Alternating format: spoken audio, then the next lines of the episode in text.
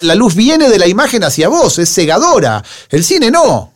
No, podemos no, entender esa diferencia. El cine es una cosa que va y manda y... Bueno, eso es distinto. El LED es monstruoso. Es una imagen que va ahí que, que no. El LED no. La proyección es importante. Es una cosa que sale y se agranda. Godard decía, la historia del cine es la más grande porque se proyecta. Bueno, eh, es importante proyectar y no al revés, que no sea la imagen la que te ciega.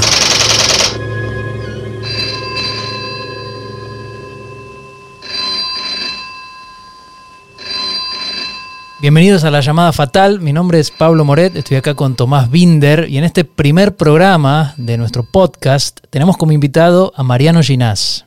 Mariano Ginás es cineasta, es decir, es director, productor, guionista, es incluso actor cinematográfico, dirigió los largometrajes Balnearios, Historias Extraordinarias, La Flor, Concierto para la Batalla del Tala, Corsini y Clorindo Testa, es habitualmente el co-guionista de Santiago Mitre, con quien escribió, entre otras, La Patota, La Cordillera y Argentina 1985, que fue nominada este año al Oscar a la mejor película extranjera. Además, Mariano es productor o coproductor de muchas otras películas con el Pampero Cine. Mariano propuso que hablásemos de una película primordial, Viaje a la Luna de Georges Méliès de 1902, uno de los hitos fundacionales del cine, que cuenta la historia de precisamente un viaje a la Luna y el regreso a la Tierra. Está basada en una novela de Julio Verne de 1865 y en una ópera de hadas de Offenbach de la década siguiente. Y la película de Méliès se destaca por muchas razones que vamos a discutir hoy, pero sobre todo por algunas imágenes icónicas que suscitan y suscitaron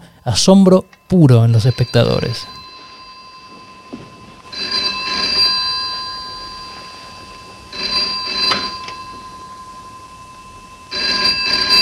Hola Ginás, Em, bienvenido a La Llamada Fatal. Ese es el nombre del podcast. Sí, todo con A. Eh, sí, todo con A. es una película de Hitchcock también. Bueno, la, traducción, ¿no? Claro. Dial M for Murder. que es raro porque no, no, se puede traducir porque acá no se, no, se usa la letra, ¿no? Para. No sé desde eh, dónde había, se usa. Había letras. Con M de muerte. era con M de muerte. Hay otro título. En, España era con M de muerte. No, acá era con M de muerte, creo que se llamaba.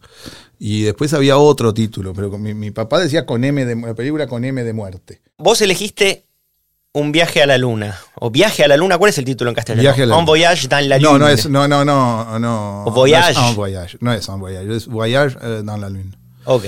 Sí, de Georges Méliès. ¿Por qué la elegiste? Antes, antes de que me respondas por qué, eh, te pregunto otra cosa. Bueno, entonces, señalo que la primera pregunta también la hiciste vos. Claro. Claro, porque dijiste, entonces haces una pregunta y después haces otra. Que, Voy a hacer dos preguntas que pretendo sean, respondidas juntas.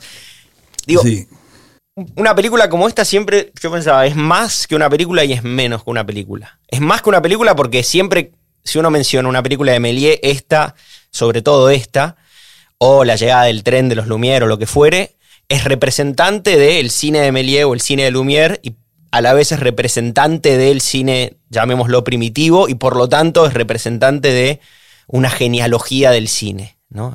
Bueno, muy una representante, si, si, hablamos de genealogía, es una representante muy, muy inicial. Por eso. Sí, sí, entonces digo, es más que una película. Hacia Adán y Eva, de las dos películas que dijiste, la, llegada del tren o la salida de los obreros de la fábrica, que es mi. Podría haber elegido la salida de los obreros de la fábrica. Me imaginé, me imaginé que elegías Méliès para, para hablar de Lumière, pero digo. No, no, no, no. Me, encantaría, pero hablo mucho, digamos, doy muchas clases sobre salida de los obreros de la fábrica. Este, me, ocupo mucho de eso y me pareció atractivo dedicarse a, a la otra, a la otra película fundante pendular del cine. Me daban ganas de, no hablar tanto de los. Me cansé un poco de hablar de la salida de los obreros de la fábrica y además, como yo doy clases con eso, no, no, no era conveniente que quedara grabado porque después ya no. Dejas de, de cobrar tu sueldo. Claro, entonces, ¿cuál era la pregunta? Que era si era. No, pero hiciste una. una, aseguraste que era un símbolo. Es más. Es más y menos que una película. Y es menos que una película porque siendo siempre un símbolo de otra cosa, se pierde inevitablemente la materialidad de la película. Quiero decir, sus rasgos específicos. Es como decir que un rey es más y es menos que una persona. Exactamente, lo mismo. Entonces, en ese marco, ¿por qué elegiste la película? Si la elegiste por ser representante de, símbolo de, o si la elegiste No, no, por, eh, yo- por sus propias En virtudes. ese sentido yo me, me- me considero alguien poco supersticioso. Es decir, soy alguien eh, que, que- que- que valora mucho la materialidad. Es decir, si la película no tuviese una, una- un, un sostén propio, no jamás hubiera elegido algo por ser un símbolo, digamos, por ser una especie de cifra de, un- de- una cosa, de, de- de los inicios del cine, de una tradición del cine. Hay algo de la película que me, que me resulta eh, fascinante, de la misma manera que me resultan fascinantes otras películas. Este, por supuesto que esta película incluye la posibilidad de otra, la posibilidad que otras películas existan. Es decir, es una película que abre una puerta para que otras películas existan. Pero si la película en sí no me interesara, es decir, si yo no la considerara ni más ni menos, sino una película valiosa y atractiva por los motivos por los cuales a mí me gustan las películas, nunca la hubiera elegido. Digo, puedo, podemos no hablar de la historia de la película o del lugar de la película en la historia y dedicarnos a hablar de la película en sí, y creo que igual lo voy a hacer con mucho interés. Es decir, me parece que es un objeto que a mí me genera mucho atractivo, independientemente de su lugar en la historia del cine. Si se diera hoy, me gustaría. Digamos, si, si alguien hiciera eso, bueno, creo que me gustaría más todavía si alguien de pronto apareciese un cineasta que dijera, bueno, hay un, un joven operaprimista que se llama Georges Méliès que hizo una película El viaje a la luna y hubiera hecho eso, imagínate el suceso, ¿no? ¿Cómo le, ¿Cómo le hubiera ido para ustedes? Suponete al, al Bafisi de- o, o- o- al, no digamos al Festival de Cannes, que está clarísimo que le hubiera ido muy mal, digamos, que le llega a Thierry Fremont un- una especie de archivo diciendo, bueno, señor, he hecho esta, esta película, me interesa saber su opinión, y de pronto está eso. Bueno, probablemente Fremont hubiera dicho, no, es muda, no sé, qué es eso. Pero el Bafisi, ¿cómo le hubiera ido en el Bafisi si hubiera mandado, miren aquí, mi nombre es Georges Méliès, este, pongo ¿Vos realmente, consideración"? ¿Vos realmente pensás que la película te gustaría hoy tanto o del mismo modo, más allá del saber histórico o sin la distancia historiográfica con que inevitablemente la vemos? Es decir, ¿no crees que la película tiene sobre todo un valor genético o arqueológico? De ninguna manera. A, a- a ustedes no les, para- no les pasa lo mismo. Me ¿no? hace pensar en una cosa que dijo Buñuel una vez, que Sí. el, el beso hollywoodiense le parece repugnante, pero que si se le hubiese ocurrido a él, si lo hubiese inventado él, le parecería la genialidad más absoluta. O sea, ¿cómo, o sea, Claro. ¿cómo se puede pensar esa película hoy? Porque esa película marcó digamos, la historia del cine. Bueno, es, eh, quiero decir, la, la- la uni- la gran diferencia es que si, si, noso- si alguien filmara hoy un viaje a la eh, bueno, mira, me pegaste, Tomás. Si alguien filmase viaje a la luna hoy, sería una reacción a otras cosas. Exacto. Claro. ¿No es cierto? Sería una reacción, sería una película que, digamos, casi con- que, que decide evitar determinadas eh, tendencias del cine. Entonces, en principio, sería en blanco y negro, muda, eh, con planos abiertos, de, descreería de cierto montaje. Bueno, veríamos esa película como una película llena de decisiones arbitrarias y combativas. En cambio, no es tan claro que veamos eso en la película de Méliès. Es decir, Méliès no se está oponiendo en forma manifiesta a, a los hermanos Lumière, cuyo cine solamente él, él sí debe ver a la- la- las películas de los hermanos Lumière como algo que no tiene el menor interés más allá del invento y él está fundando algo y a él se le ocurre algo en ese sentido es muy interesante pensar qué, qué- qué imagen podían tener los hermanos Lumière no deben haberse enterado nunca de quién era Georges Méliès Bueno, era amigo del padre. Les quiso comprar. Sí, ¿no? sí, les quiso comprar, no quisieron, pero digo, si alguien le hubiera preguntado a, a Louis Lumière, bueno, ¿qué opina usted de Georges Méliès? Supongo que se hubiera sentido eh, confundido, hubiera dicho, bueno, no sé, digamos, to- todo el mundo sabe que los hermanos Lumière pensaban este, que, su, que su invento era cualquier, iba a ser cualquier cosa menos lo que finalmente Un fue. invento sin futuro. Sí, pero como algo que no que no iba que, que- que lo último para lo que iba a servir era para ser una especie de continuador de, de, la, de las artes del espectáculo, ¿no? Pero está bueno esto que decís porque da para pensar cómo sería la historia del cine si no hubiese existido Méliès. Eh, es decir, ponele que ves la película hoy por primera vez y es, así y, y- y te gusta o no te gusta, qué sé yo, pero ¿cómo hubiese sido? ¿Qué, qué, qué fue lo que aportó?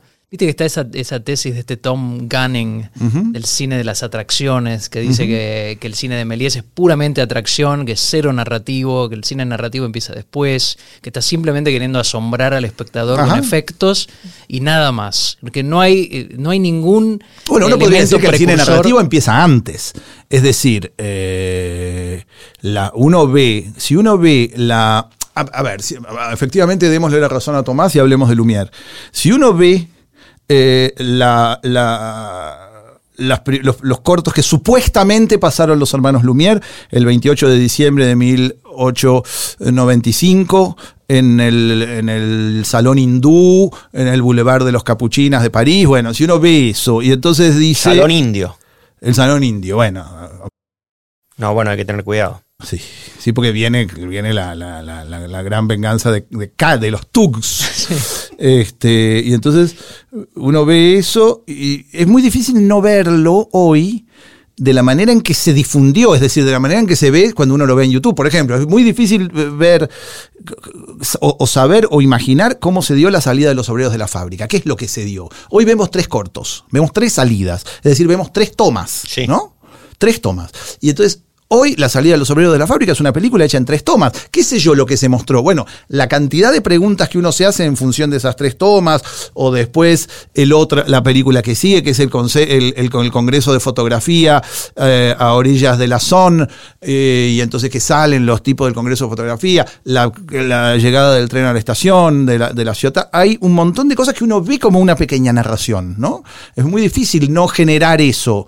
De alguna manera, entonces uno podría pensar que el, que el espectador, que el espectador esperaba narración, que, el espectador entendió una narración que los hermanos Lumière tal vez no entendieron porque no conocían el cine. El espectador vio más el cine que sus, que sus creadores. Entonces ya ahí uno puede pensar que cuando, lo- que cuando los espectadores de Méliès se sientan frente a la pantalla, ahí están ellos esperando. Y digo, es, es muy difícil. Estaban sentados, estaban viendo una cosa. Bueno, había algo del hecho teatral que era muy difícil que no se repitiera. ¿Cómo no hablar de narración ahí? De toda, digamos, y si, y si y si lo, aparece la idea del, del- estímulo, ¿no? de la sorpresa, digamos, de la magia, en definitiva, porque todos sabemos que Méliès venía de la compañía de Robert Houdin, de todas esas cosas, y entonces venía con una especie de saber de- de- del engaño, ¿no? El juego, el juego de engañar y de fascinar la fantasía.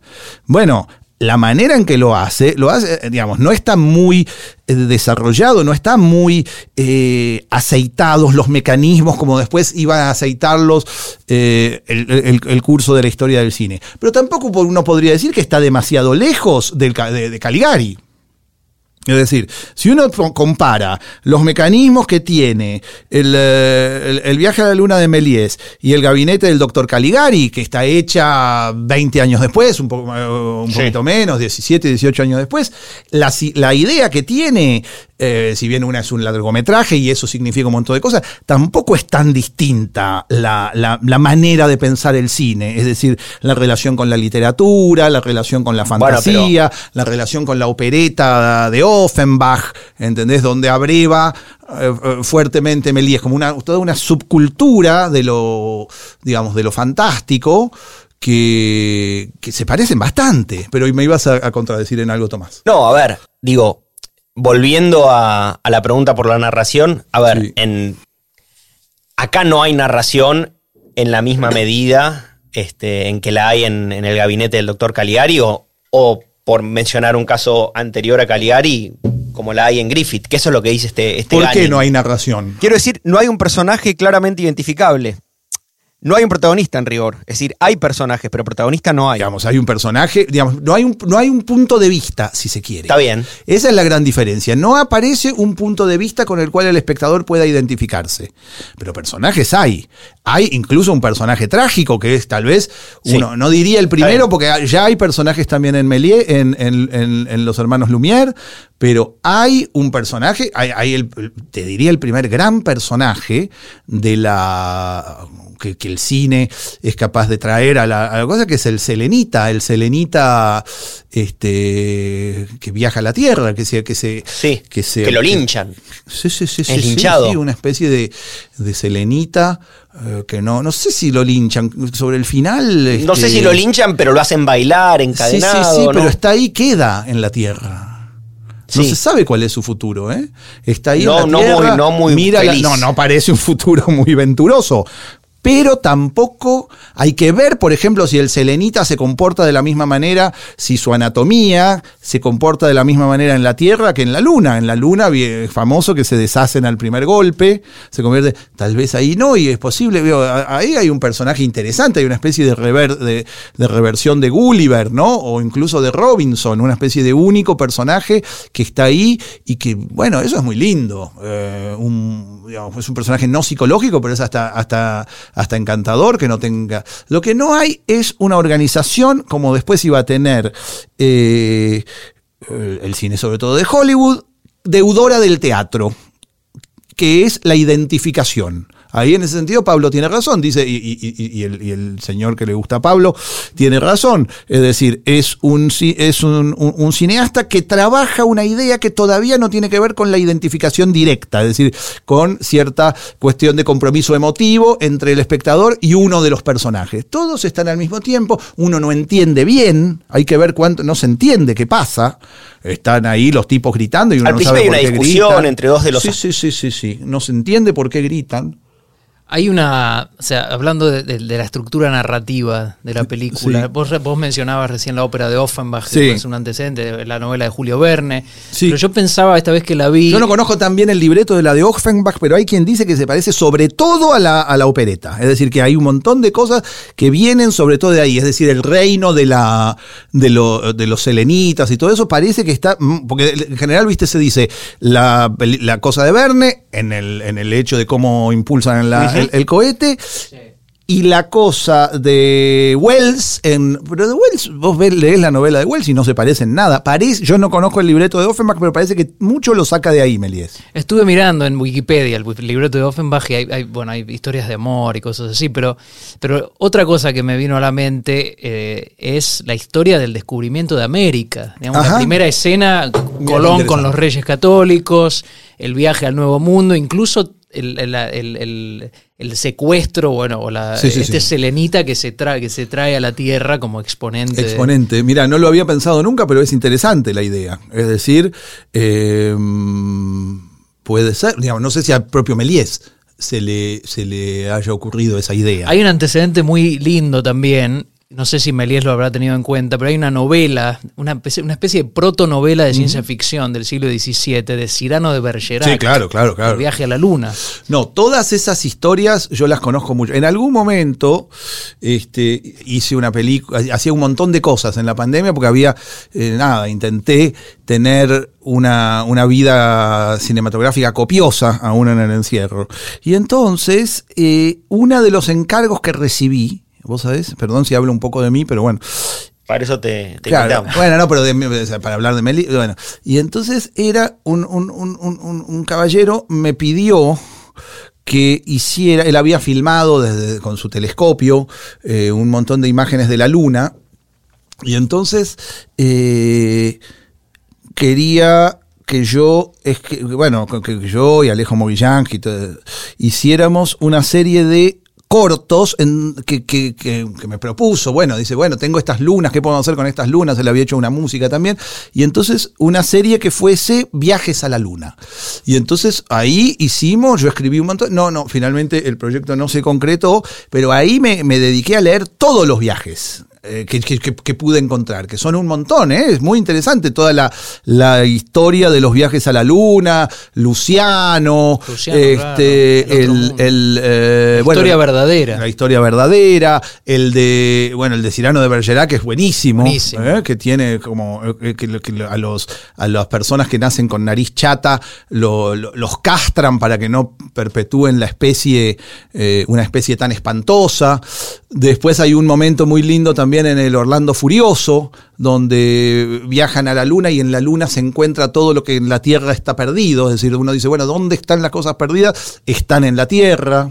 La llave, está todo Sí, sí, todo, todas las cosas. No, pero también las espera. Después ahí se vuelve, Ariosto se vuelve. Es un, mo- un momento importante de- del Furioso que dice, bueno, los, los, los suspiros de los amantes, bueno, todas unas cosas así, es muy, muy lindo. Y después está la, la- la más gloriosa, que es muy difícil de conseguir, es la más gloriosa de todas, como te diría el Citizen Kane de la, o la diligencia de los viajes a la luna, que es el de Godwin, que es el de Domingo, creo que se llama eh, Domingo Martínez, no sé qué, un fraile que viaja a la luna con, con una, una especie de máquina eh, impulsada por gansos. Y entonces ahí también encuentra, bueno, hay buenos viajes a la luna en ese sentido, pero el de Cirano, desde luego. Este, sí, sí, sí. Qué sí, sí. macana que no se hizo eso.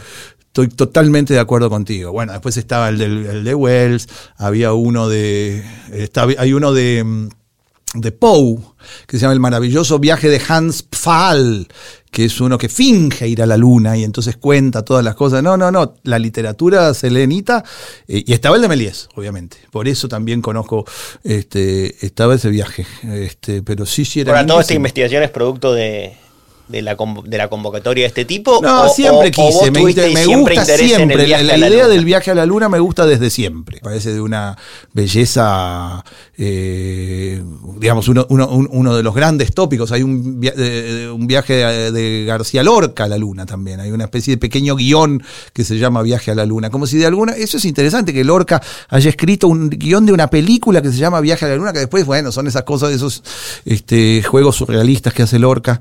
Pero donde como, como si la idea de viajar a la luna fuese una especie de cosa casi atávica. Bueno, evidentemente, ¿no? Como uno ve una cosa, un destino y la idea.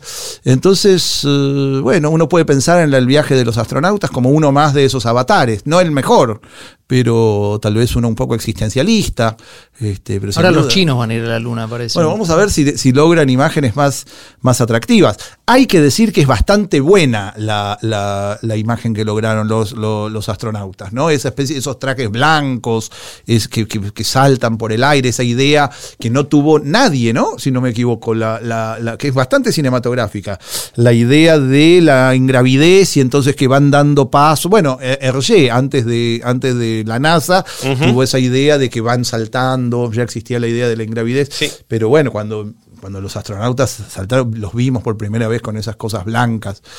Es muy lindo. lo Viste se que ve. en la novela de Verne, eh, o sea, el, lanzamiento, es una especie de disparo también. Sí, sí, sí, sí, sí, Bueno, no, el que es, es un disparo, Es un el, disparo. el- el- no sé si los espectadores conocen la historia, pero en el Gun Club de, de Baltimore, creo que es, este, se termina la guerra de secesión y no, y los tipos que fabricaban balas y los tipos que fabricaban cañones no saben qué hacer. Entonces están eh, to- todos llenos de, son es fantástica la novela, están todos llenos de cicatrices, como, como sin, sin piernas, digamos, gente que está, que ha vivido, ha desarrollado su vida eh, con, explotándose y haciendo explotar a los otros en cuanto de vos dependa. Y entonces está todos esos tipos llenos de cicatrices y esas cosas. Y tan aburridos pues se terminó la guerra de secesión. Entonces deciden hacer una especie de eh, horno gigante para, para armar una bala gigante y un cañón gigante y mandar a alguien a la luna. Bueno, la, la- la particularidad que tiene el- el viaje es que nadie es que no vuelve la bala, digamos, no, no encuentran manera de que vuelva. Hasta que en un momento aparece un personaje que se llama Michel Ardan, francés, como no podía ser de otra manera en Verne, y, eh, y decide que va a viajar adentro de la bala. Y ahí todo el mundo, el mundo es buenísima la novela, es buenísima y después termina en medio de Y sale espacio. de la Florida. Sí, sí, sí, sí, como ad- anticipando, el, anticipando. eh, el Cabo Sí, Cañaveral. es irritante, ¿no? Esa zona de Verne, de, de haberla pegado una y otra vez. Porque uno dice, bueno, dale, Verne, hace algo que no se compruebe después. Una cosa que hablábamos antes de que llegaras con Tomás es el, el- el tema de que Méliès te muestra dos veces el alunizaje. Eso es tremendo, eso es impresionante. ¿Qué, qué- ¿no? qué te parece eso?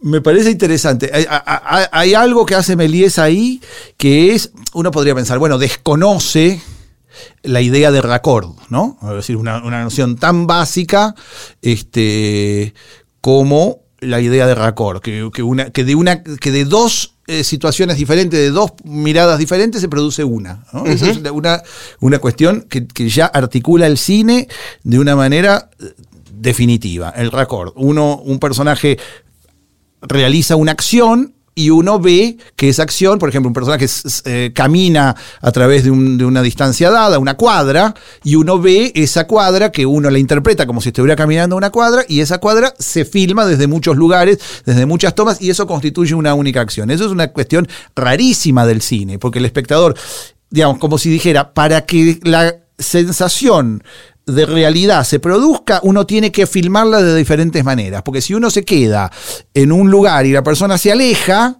no se parece, uno no se identifica, porque nadie sabe que se aleja de un lugar. Entonces hay que estar con la cámara siempre. Bueno, es una idea muy, muy rara del cine. Una es un invento americano. bueno, hay que ver. Eh, en principio parecería que sí.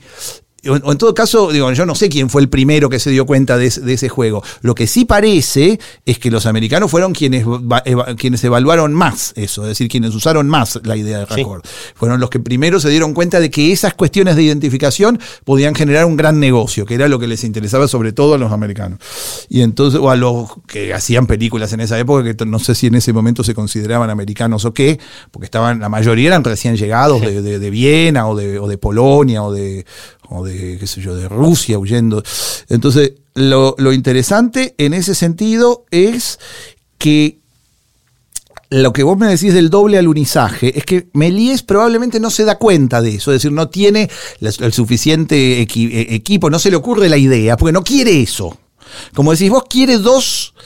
eh, quiere dos. quiere asombros, y entonces le pasa lo que a cualquier cineasta le pasa muchas veces, que es que vos ves dos tomas, el final de una es, y, por, por las leyes del raccord, es o el final de una o el comienzo de otra, o mezclar, digamos, evidentemente hay que, hay que sacrificar, y uno dice, me gustan las dos. Sí. Es decir, ¿cómo haces con eso? A veces te, te agarra como una especie de sensación de vértigo. Es decir, bueno, las dos me gustan. Bueno, parecería que Méliès hubiese desobedecido eso. Dice, bueno, no, yo pongo las dos. Y Se efectivamente. la cronología en beneficio de- la del cronología para, porque es muy lindo lo que hay que ver, porque efectivamente, si uno ve que a la, que a la bala le, le, mm, le- que a la- esa luna con, con rostro humano que aparece, le- Que es uno de los planos más conocidos de la claro, historia del decir, cine, ¿no? Una cosa le llega, no sé qué, que quizás está fallido, ¿no? Viste que pasan cosas. Habla en un momento la luna, dice, llega y hace como una especie de "Ah, puta que te En parió". la versión pintada eh, que yo vi ahora para esta conversación, el, el impacto del cohete hace sangrar a la luna. La mancha es- una mancha Claro, Es roja. vegana, es una película vegana, decís. Es como No, me llamó la atención, Señala llamó la, la la atención. crueldad del hombre que se, que se Parece una expande. torta, un lemon pie, parece también. Bueno, pero, pero ¿no? es raro que, que hay- ahí en ese sentido es como. Es como grueso, como si hubieran hecho una sola toma. La sensación que uno tiene es de una sola toma, ¿no? Que fue, hizo otra cosa, no sé qué, y el tipo habló, el- el- la luna habló, y es mucho más lindo que no hable. Uno Y le- dejaron la toma. Y dejó eso, hay algo raro en ese, es, es muy imperfecta la Lo toma. mismo que pasa, lo he hablado con vos, lo mismo que pasa con el plano introductorio de, de Wayne, de John Wayne en la diligencia. Ah, claro, sí, sí, sí, sí, que hay un que, Que también una- hay un- un hay una corrección, hay una corrección de foco que sale mal. Eso es muy interesante, pero bueno, no estamos hablando de la dirigencia. Bueno, pero sí, son sí, planos. Ahí hay una corrección, son planos que, que- que están ahí donde uno podría decir, ¿por qué sale mal? ¿Por qué ahí deja eso? ¿Por qué no hizo otra toma? Bueno, o porque no pudo, o porque le pareció bien así y dijo, bueno, esto está bien y no importa que hable, y qué sé yo. Y los errores se, se, se perdonan, el cine hace que los errores se perdonen. Y después está el momento del alunizaje, que efectivamente, es decir, yo no sé qué les pasa a ustedes, pero yo siento que uno como espectador agradece El ver los dos. sí. Sí, claro. ¿no? Uno como espectador agradece verlos dos. Uno no dice, ah, qué mal. Uno agradece, digamos, todos los errores fantasiosos que tiene la, la película. Por ejemplo, en un momento este, sale la luna, ¿no? Aparece Sí. la No, luna. No, aparece el, el planeta Tierra. No, apare- ahí ese es- sí, eso cuando sale la Tierra. Sí. Sale la Tierra, eso es fantástico y todos dicen, bueno, Es claro, fantástico. sale la Tierra. Eso es un- un- una idea sensacional. Pero después sale la Luna este, o un planeta que se parece a la Luna, una especie de cuarto creciente, y hay como una especie de cariátide con unas cosas Sí. medio amacándose ahí. Sí. Eso es la Luna, o, o- o se parece mucho a la Luna, y uno dice, bueno, pero. Y ahí aparecen las estrellas Méliès, Stardust, sí, el, pol- el famoso polvo de estrellas. Pero en un momento dice, bueno, ¿qué, qué hace la Luna ahí si están en la Luna? Bueno, nada importa mucho, es decir, la- la- hay una especie de justificación por la, por la belleza. El efecto de decir. asombro. Sí, Por, la, por, la, por lo poético, ¿no? Hay algo de lo poético que está ahí, entonces eso es muy bonito. Yo te quiero preguntar algo, Mariano. Eh, elegís una película fundacional, una de las, de las primeras, este, y, y me pregunto, digamos, en qué medida, por qué eh, es necesario siempre rendir cuenta a esos momentos fundacionales o...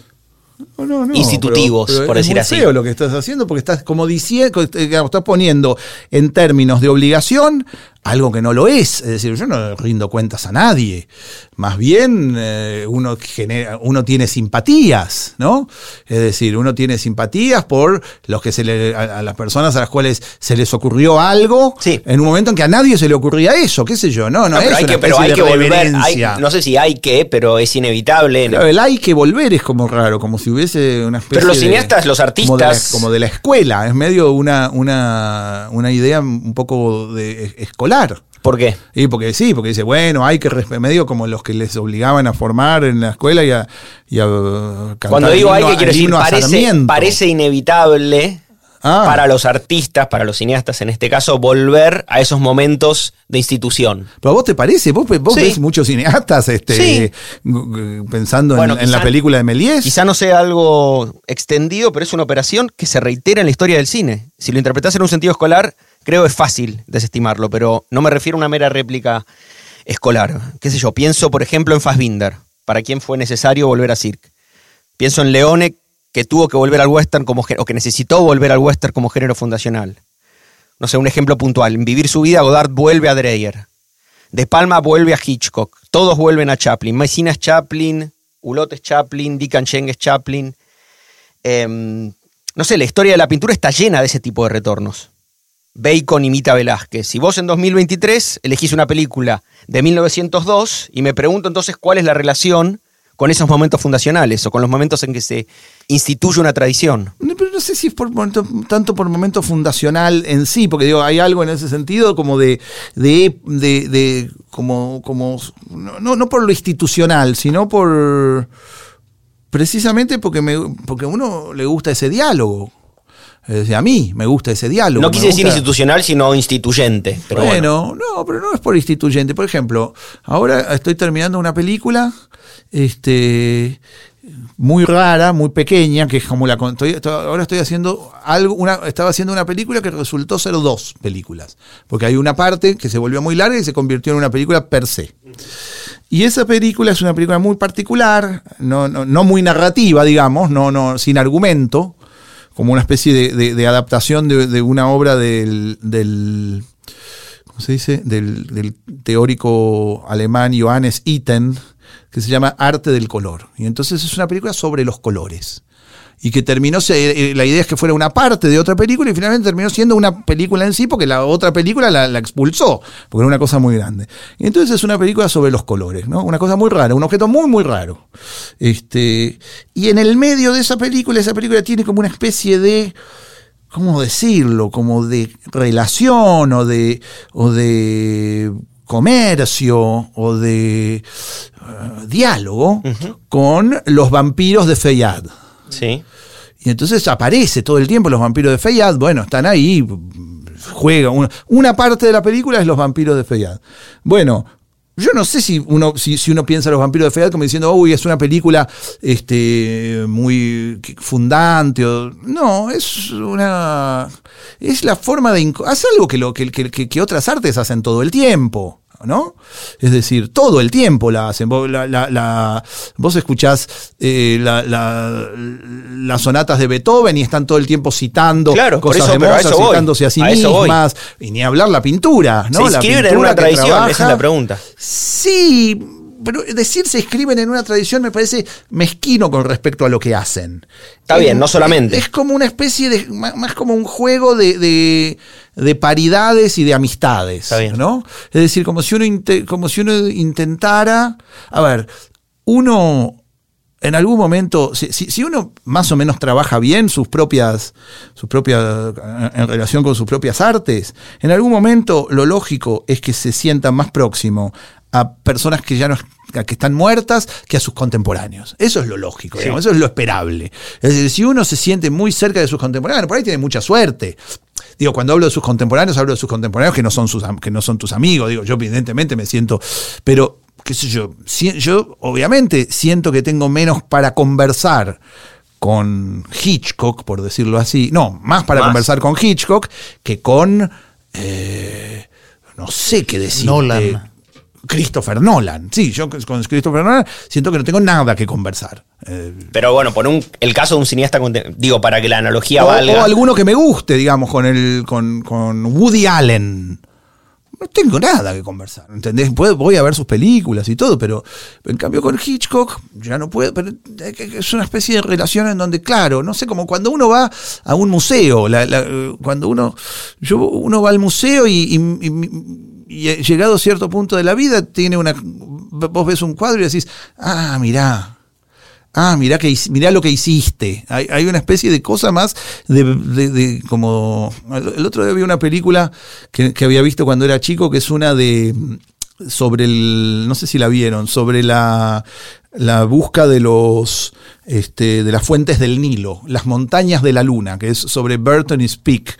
Y No entonces hay un momento de una película intrascendente, pero divertida para ver. Y en un momento hay una escena muy linda en la cual se encuentran eh, Richard Burton y eh, David Livingstone, el famoso doctor Livingstone. Y entonces se encuentran solos y son dos leyendas que nunca se han visto, dos leyendas de la exploración al África. Y entonces Livingstone lo mira a, a Burton y le dice, ¿qué tiene ahí? Y dice, no, me, me- me- me- me atravesó un- una lanza de cochete a cachete. Dice, ah, mirá esto. Y entonces saca y dice, esto fue un león en, en no sé dónde. Así, mirá esto, una víbora. Y entonces se terminan sacando la ropa y mostrándose las cicatrices. Como la escena de tiburón. Algo así.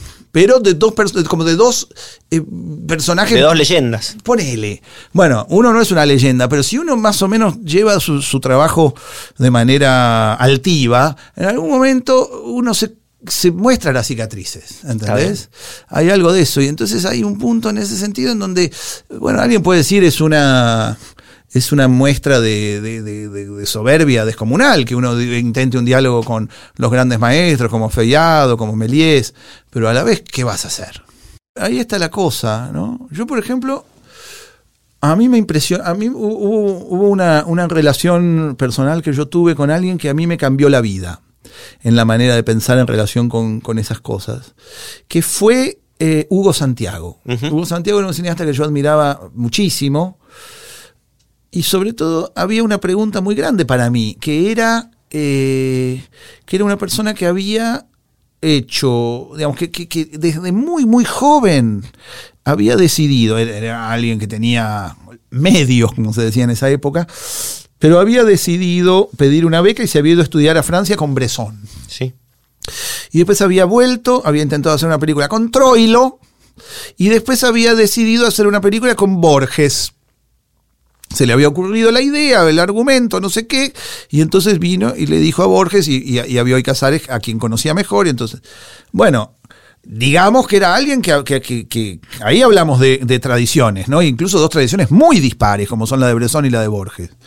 Y entonces había una idea que en ese sentido decía, bueno, ¿cómo tiene que ser una persona para poder enfrentarse a esos dos grandes eh, personajes tan importantes en la historia del siglo XX, ¿no? ¿Cómo se lidia con eso? Y en ese sentido, eh, conocerlo a Hugo me dio una, una serie de lecciones que me parece que son intransferibles. Pero tuve la impresión de que sí, de que uno podía de alguna forma eh, establecer ese, ese, ese diálogo posible y, y volverlo real y uno mismo convertirse en un interlocutor. Lo único que había que hacer era ser agradable a sus interlocutores y eso era todo. Bueno, lo que pasa es que no es tan fácil ser agradable. Pero lo que decís del cine también se aplica mucho a la literatura. La- o sea, leer ya es una especie de acto de necromancia, es entrar en conversación. Uno, cuando uno lee, Sí, no sí. sé, Virgilio. Ariosto, detrás en conversación con los muertos.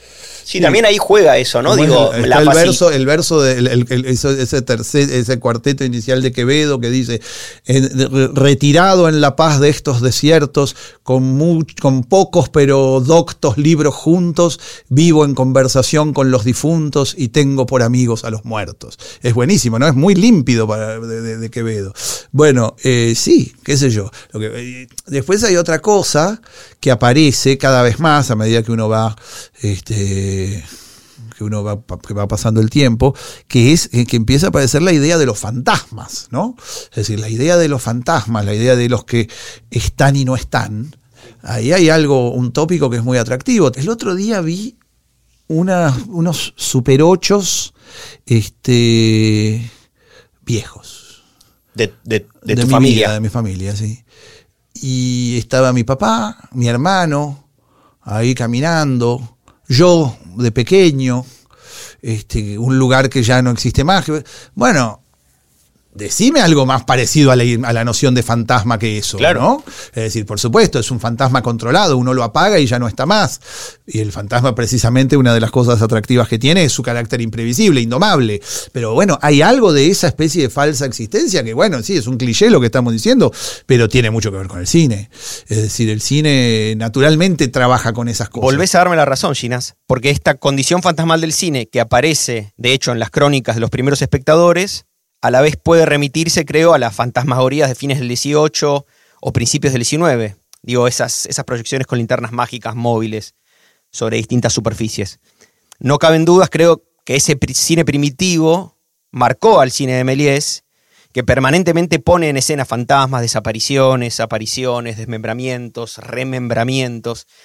Es decir, sigue estando acá esa referencia a un momento fundacional. Hay un tema que, que hablamos antes de que llegaras, que sabemos que te interesa, que es el tema de la, del realismo y la ilusión en el cine, cómo se conjugan esos dos elementos, digamos, lo falso y lo...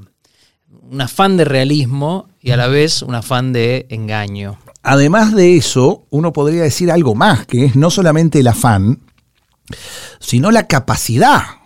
Digo, el, el afán viene de la capacidad. Es decir, el afán viene de que el cine es capaz de mentir como Claro. nadie ha mentido.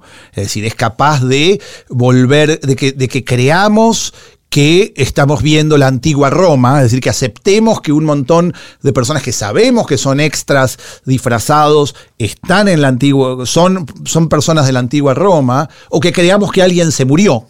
¿No es cierto? Que le pegan un tiro y cae y muere, y que veamos eso y que creamos esa mentira, pero a la vez es- es- establece una relación completamente extraña con lo real, establece una relación completamente insólita con lo real, es decir, ve cosas de la realidad que nosotros a simple vista, que vivimos en lo que llamada realidad, no vemos. Es decir, trabaja una forma diferente, que una forma con lo real que nadie ha logrado. Alguien podría decir, alguien podría objetar diciendo la fotografía. Y ahí es una discusión interesante. Alguien podría decir, si yo fuera fotógrafo y no cineasta y estuviera acá, diría, señor, a veces la fotografía es más realista que el cine. Y yo no podría decir que no. Es decir, que hay algo de la fotografía, hay algo de esa capacidad de definir el instante que genera una operación sobre la realidad que el cine en la, en la sucesión puede perder. Y ahí es una discusión interesante. Es muy iría incluso linda la más idea. atrás, diría ¿No? la fotografía, el telescopio, el microscopio, es decir, maneras, Bueno, de, no, sí, pero eso, eso es maneras muy- de ver la realidad distintas que entrenan, digamos, eh, eh, Bueno, abren pero- nuevos paradigmas. Pero, ¿no? pero escúchame, el, el telescopio no, no, no. El telescopio es irreal. No sé qué experiencia tienen ustedes. Pero uno ve algo que no parece real. Uno cuando. El microscopio, ni hablar. Desde luego, es una mirada totalmente fantástica. Es decir, la idea de que uno mira por una cosa y, y- y- y la realidad se convierte en una serie de monstruos que se mueven es totalmente insólita. En cambio, la fotografía es diferente. La fotografía sí genera eh, nuevas visiones sobre algo que nosotros no habíamos advertido. Para mí, en ese sentido, la fotografía es un, un- un- una, una de las grandes eh, de- descubrimientos que tiene el estudio de la realidad. El cine, hasta cierto punto, pero mucho menos que la fotografía. Mira, no hizo falta que viniera el fotógrafo, sino que yo me convencí a mí mismo. Por ahí soy fotógrafo. Decías algo que, que- que me hizo pensar en otra cosa. Decías, lo, eh, no es el afán, sino es la capacidad. Es decir, la innovación técnica precede a el efecto. Es decir, de- surge de la innovación técnica, ¿no es cierto? Pero a la vez, o sea, si vos haces, si rebobinas y te vas para atrás, ese afán de realismo está en la pintura, en, la, Bueno, en Occidente. pero es justamente, ¿no? O sea, lo, pero es hay to- justamente lo, eso es, ahí está, esa es la contraprueba. El afán de realismo está en la pintura, el afán de contradicción del realismo también está en la pintura. Es decir, la pintura tiene las dos, Las este, las dos tendencias, las dos tendencias están ahí. Por un lado está el, el- el asunto de la, eh, de la voluntad de realidad, y por otro lado está el asunto de la distorsión de la realidad. Lo que no está, como bien decís vos, Pablo, es esa, ese- esa, esa novedad técnica para lidiar con esos dos problemas. Es decir, el cine genera una, una de, un, un salto enorme a la, a la hora de lidiar con esas dos cuestiones. Es decir, si uno decía, bueno, ¿qué hago? ¿Copio la realidad o la, o la modifico? El cine de alguna manera da un salto que deja esa pregunta casi vieja, ¿no? Entonces uno dice, bueno, ¿qué hago con eso? ¿Qué hago con eso que aparece? ¿Cómo trabajo? Trato, lo, lo postulo como realidad, lo postulo como fantasía, genero. Bueno, ahí hay un, efectivamente hay un salto este mm, técnico que es totalmente revolucionario. Me gusta esto que decís sobre la fotografía y su capacidad de definir el instante. Entiendo que es una provocación, pero más allá de eso, creo sí que la fotografía tiene una potencia, si querés, que el cine no tiene, que tiene que ver con quizá la inmovilidad de sus imágenes y entonces con eh, cierto poder de síntesis o de condensación. Es decir, con, em, con cierta impresión definitiva que la fotografía ofrece. Lo que Bazán nombraba quizá este, el complejo de la momia, la satisfacción del complejo de la momia. En cambio, y tenés razón en eso, la huella del cine no parece ser definitiva, parece estar siempre expuesta a la sucesión de las imágenes y por lo tanto al falseamiento. Y en ese sentido me parece particularmente relevante la invención por parte de Méliès o el, in- o el descubrimiento por parte de Méliès del stop trick. Esto de que el tipo por accidente descubre, ¿no? Que de un fotograma. No, no, el stop trick es cuando de un fotograma al otro un objeto se transfigura. Un carruaje se transfigura en. Sí, sí, una sí, lo que mujer. pasa, al Claro. Lo que en- pasa- muy inicialmente, la- al principio del viaje a la luna, que hay una, un catalejo y se convierte creo que en una silla. o Exacto, y pasa todo el tiempo en todas las que películas de supuestamente lo descubrió por accidente. Exacto, Esa- sí. Claro, y sí, Digo- todos lo descubrimos por accidente.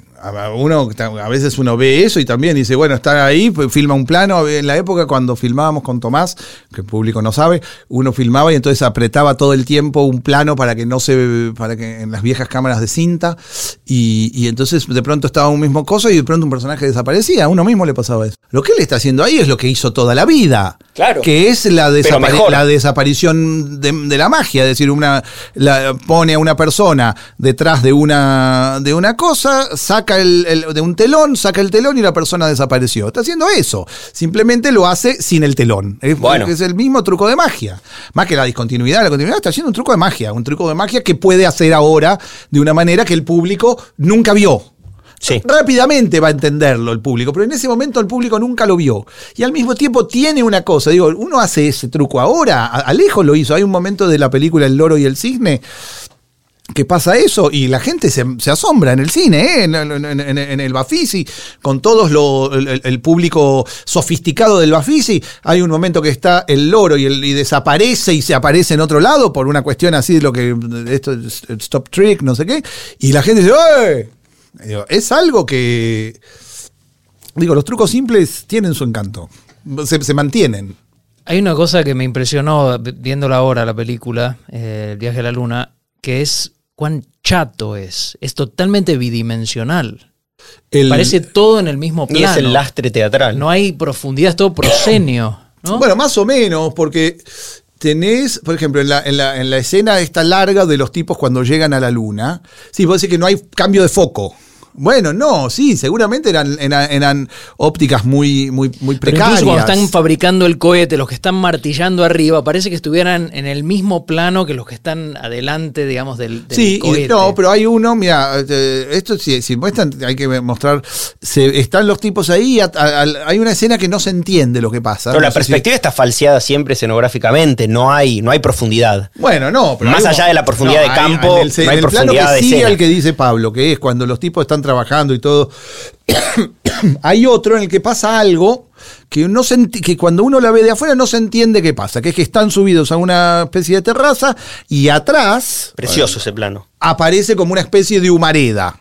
Eso yo creo que sí es de Verne, que es el momento en que fundieron, el, el- hicieron el- el- el, uh, la forja en donde fundieron los metales para hacer la bala. Y entonces por eso festejan. Pero eso no se entiende si uno no leyó el, el de la Tierra a la Luna. Pero y entonces ahí, ahí sí hay una idea de espacialidad, pero es cierto que hay como una especie de idea de convivencia de todos los elementos en una especie de cosa. Bueno, está bien, bastante. También hay una cosa que hay que decir, que el que, que era una manera muy barata de hacer, vos decís la herencia teatral. Bueno, al mismo tiempo era la posibilidad de hacer teatro de manera mucho más rápida, ¿no? Es Claro. decir, hacer una especie de cosa que si no hubiera sido una producción gigantesca, y bueno, hay una, hay una idea económica de- desde siempre, de hacer algo que hubiera implicado una, una- un, un- un- un despliegue gigantesco hecho por una pequeña compañía. ¿No? Eso, en ese sentido, el cine también le gana al teatro desde cierto lugar de, de que el ingenio es más importante que el dinero. Ahí hay una idea que también es, para quienes nos interesa la historia del cine, es siempre, siempre eh, conflictiva. La idea de cuánto importa el dinero, si es verdad que el dinero es necesario, si el dinero no, eh, si, si hay un gusto en la, en, en- en- en, de alguna forma desobedecer el mandato económico con respecto al cine. Bueno, hay una serie de cosas que son muy, muy, muy interesantes si uno lo piensa así. Bueno, en este sentido, en este punto, este, digo, vos recién hablabas de los viejos trucos que todavía este, son eficaces. Hay una, hay una dimensión lúdica en, en el cine de Méliès, Sí, que hablando también de tradiciones, yo creo que abrió toda una tradición, digo. sí. A ver, el stop trick, por ejemplo, si lo pensás en relación con Keaton, o en relación con Godard incluso, digo, hay, hay, hay un sentido del humor Bueno, no, no, no es y una poco dimensión lúdica no es poco lo que, que en Griffith, en Griffith, perdón, en, en los Lumière estaba, pero lateralmente. Sí, sí, sí. Eh, y ocupa un lugar central en, en Méliès.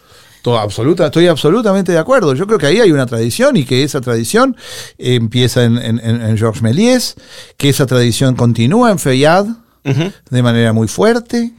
Eh, podríamos verlo menos, pero podríamos verlo en algunas de las películas surrealistas, en ese tipo de cosas, pero menos porque están afectadas de cierta voluntad.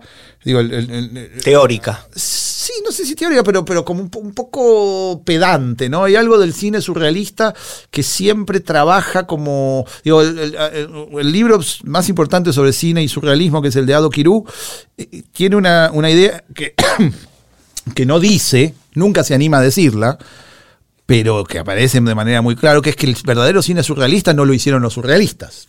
Aparece esa idea de manera muy clara si uno lee el libro. Es decir, dice, bueno, habla, no sé qué, incluso se pelea mucho con Cocteau.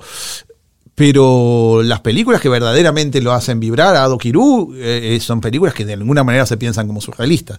Y en ese sentido, hay algo en ese sentido de la relación con la fantasía, que decía, bueno, por supuesto que está en, en Feyad, después en Jean Vigo, digo, ese mismo tipo de juego que vos decís de lo fantástico y todo eso, hay que pensar hacia dónde hubiera ido Jean Vigo si no se hubiera muerto. Es decir, efectivamente, para mí es una de las personas más importantes de la historia del cine, habiendo hecho tres Con el películas. personaje de Michel Simón en, Bueno, en La e- Atalanta. sí, pero Yo pensaba en él cuando referiste a, a los hombres mostrándose sus cicatrices. Sí, bueno, y la idea, digo, to- toda la todo el gusto que tiene Vigo eh, por, esa especie de cosa indomable de la imagen, bueno, ahí hay una tradición del cine francés que incluye a Hitchcock.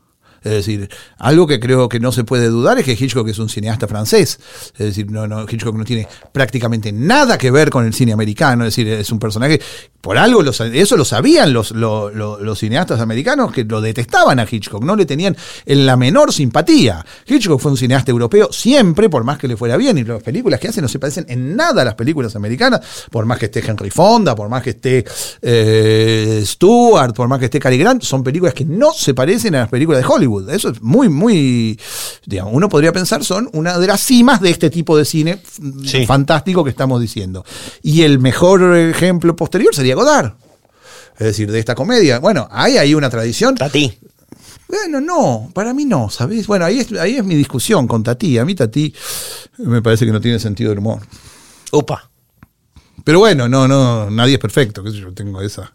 Te quería preguntar por tu, por tu francofilia, justamente. Digo, hay una evidente, flagrante francofilia, No qué sé lo yo. sé, no lo sé La cita de Renoir en, en La Flor. No, bueno, eso que me gusta Renoir, no Bueno, es que me gusta bien. Francia No. nada más, me gusta Renoir. No, pero digo, a ver, en, en, Clorindo Testa este, Está- te apareces cantando, no sé si es Brassens o qué, qué, qué es lo no, que cantás. no, es eh, Charles Trenet. Ok. Bueno, no, no, no, no sé si es especialmente francófila, pero bueno, podría decir, bueno, también Méliès, qué sé yo. Por sí, eso. eh, eh, quiero decir, me gustan más cosas de Francia que, que, No, pero también lo pensaba en relación con, con la disputa Pero- respecto, ya que hablábamos de los orígenes, con la disputa respecto del origen del cine Edison, Lumière y la gran invención de los Lumière, que es esta, esta idea simple pero, pero fabulosa de la proyección pública. Sí. Eh, digo, el Está comienzo esa- del cine, sí. Está esa, esa boutade de Godard, ya mencionamos otra de Sí. que los franceses inventaron el cine y los americanos inventaron los cines. Sí, uno podría decir que inventaron eh, el, el celular también. Digo, el- el- lo que inventar, inventó el, el- el- el kinetoscopio es como es, es esto. Es Pero el- digo, Méliès pensaba en los cines, claramente. Era un, también era Pues- un comerciante, quería hacer Oh, pero dinero. eso está muy bien. Eso a mí, a mí, a mí ese lugar de- del cine a mí me resulta eh, muy noble. Absolutamente noble. Es decir, la idea de que el cine tiene una relación con el hecho de ganar dinero, para mí hay algo en ese sentido que yo reivindico como, como una... El cine es- es- es un arte muy poco aristocrático.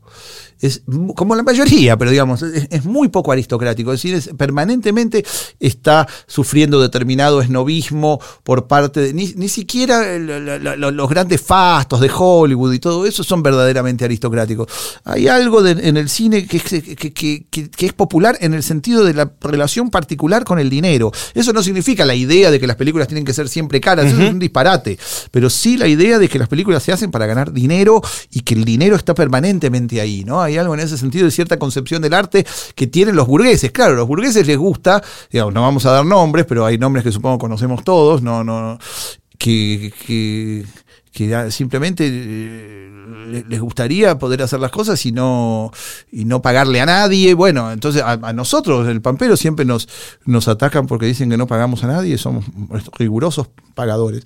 Pero, pero hay algo en ese sentido que, que cuando vos decís los americanos, bueno, hay, no hay que olvidar no hay que olvidar que no es Francia, eh, no, digamos, no, no, no es eh, solamente, eh, no, no, no es América la que se está batiendo con Francia en la, en la invención del cine, no hay que olvidar eso nunca, porque digo, no, no, no, no es, América es el lugar que alberga a al, al- al- cinematógrafo como una cosa que, que verdaderamente conquista el mundo y que, y que de alguna manera logra por un fenómeno americano convertirlo en algo internacional, ¿no? En una especie de verdadera patria internacional.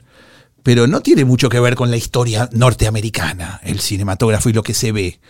Digo, más allá de los, eh, los cowboys y las cosas de caballo y todo eso. Si uno Que ve no lo es que es la historia cosa, americana ¿no? del siglo XIX, no se ve en el cine. Es decir, todas las, la- la- las cosas de, de, de arponeros, ¿viste? Toda esa literatura de, que, que es la que constituye la parte fuerte de la literatura. No, hay, no, es, no es marítimo el cine, por ejemplo, ¿no? No, no, no sigue ni la tradición de Melville, ni la tradición de Jack London, ni la tradición de Arthur Gordon Pym. Nada de eso, es- otra cosa.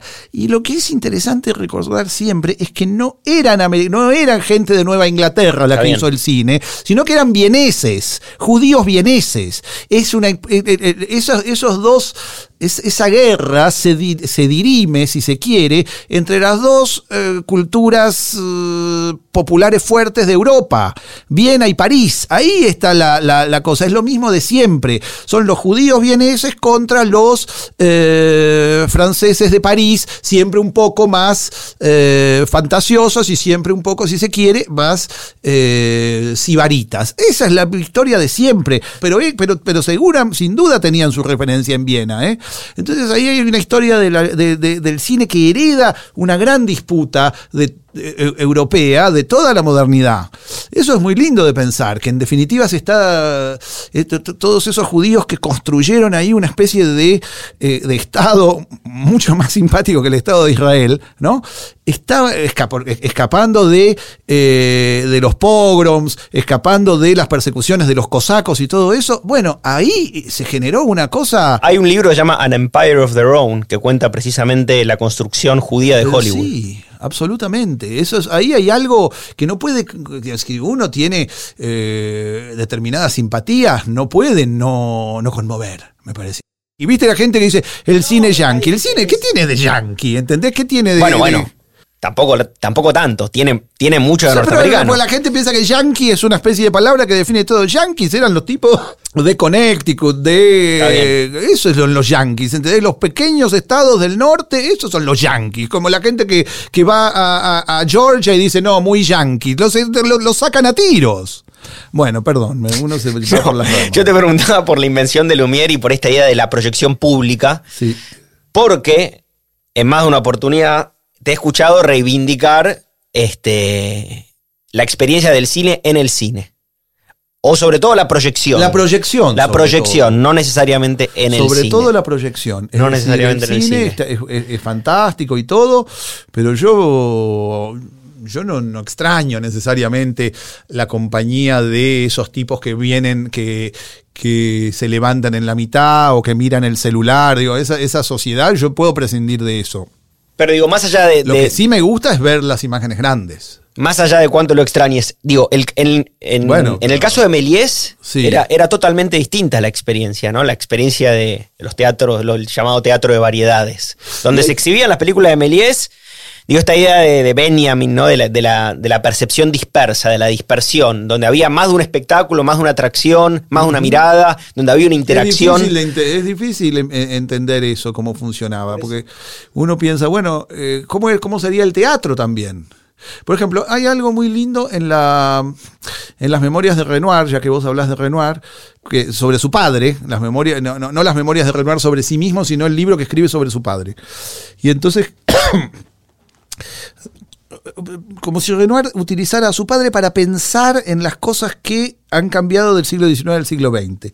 Y entonces dice que su padre le empezó a dejar de gustar el teatro cuando se generó la idea de la oscuridad.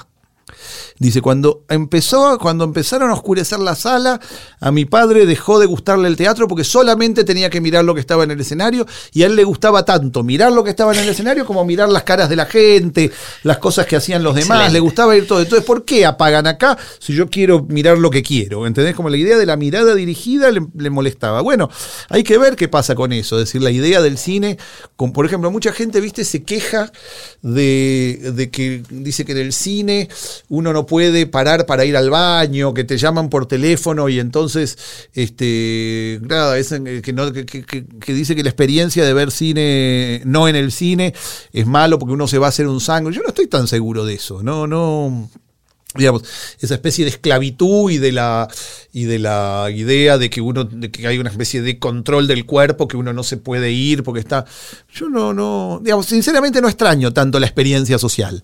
Este me, me parece bien que exista y todo eso pero no extraño tanto la experiencia social. Para mí la gran pérdida digamos si tuviéramos que pensar en, el, lo que los, los, los vendedores llaman el theatrical bueno, perdón. Para mí no es tan importante la compañía como la experiencia de ver una película en una gran, en una gran pantalla. ¿Y a oscuras? Y en lo posible, sí, sí, sí. a oscura- la oscuridad es Digo, no, prácticamente no estás de acuerdo con el, el viejo Renoir. Que no, no, bueno, no, sí, me encanta lo que dice el viejo Renoir. Lo que pasa es que no se ve bien. Ahí hay una cuestión que tampoco es que uno puede hacer decir cosas divertidas sobre todo. El cine se ve bien cuando está oscuro. Yo que traté toda la vida de proyectar en la calle, de hacer todas esas cosas, no, hay que estar en un lugar todo oscuro. El cine necesita eso, no, no. A mí me encantaría que el cine se pudiera ver, eh, que vos pudieras proyectar una eh, King Kong en el, en el eh, edificio Evita y entonces que toda la gente ve King Kong a las 5, no se puede. O en Times Square, de hecho, sucede, Bueno, o en- o en, bueno. lugares análogos, ¿no? Eh, pero, No, no son imágenes proyectadas igual. no- pero no, son imágenes LED, que Por es eso. totalmente diferente. Es decir, son imágenes LED, son imágenes que, no, que, que salen de afuera para adentro. ¿Entendés? No, de adentro para afuera. De adentro para afuera. La imagen viene de la, la, la luz viene de la imagen hacia vos, es cegadora. El cine no. No, no podemos no, ent- no entender esa diferencia. El cine Sí, sí, es sí. una cosa que va y manda y... Bueno, eso es distinto. El LED es monstruoso. Es una imagen que va ahí que, que no.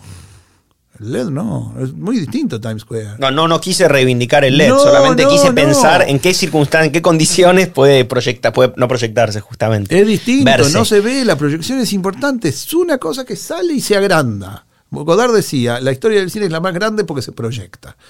Bueno, eh, es importante proyectar y no al revés, que no sea la imagen la que te ciega. Podemos usarlo como metáfora.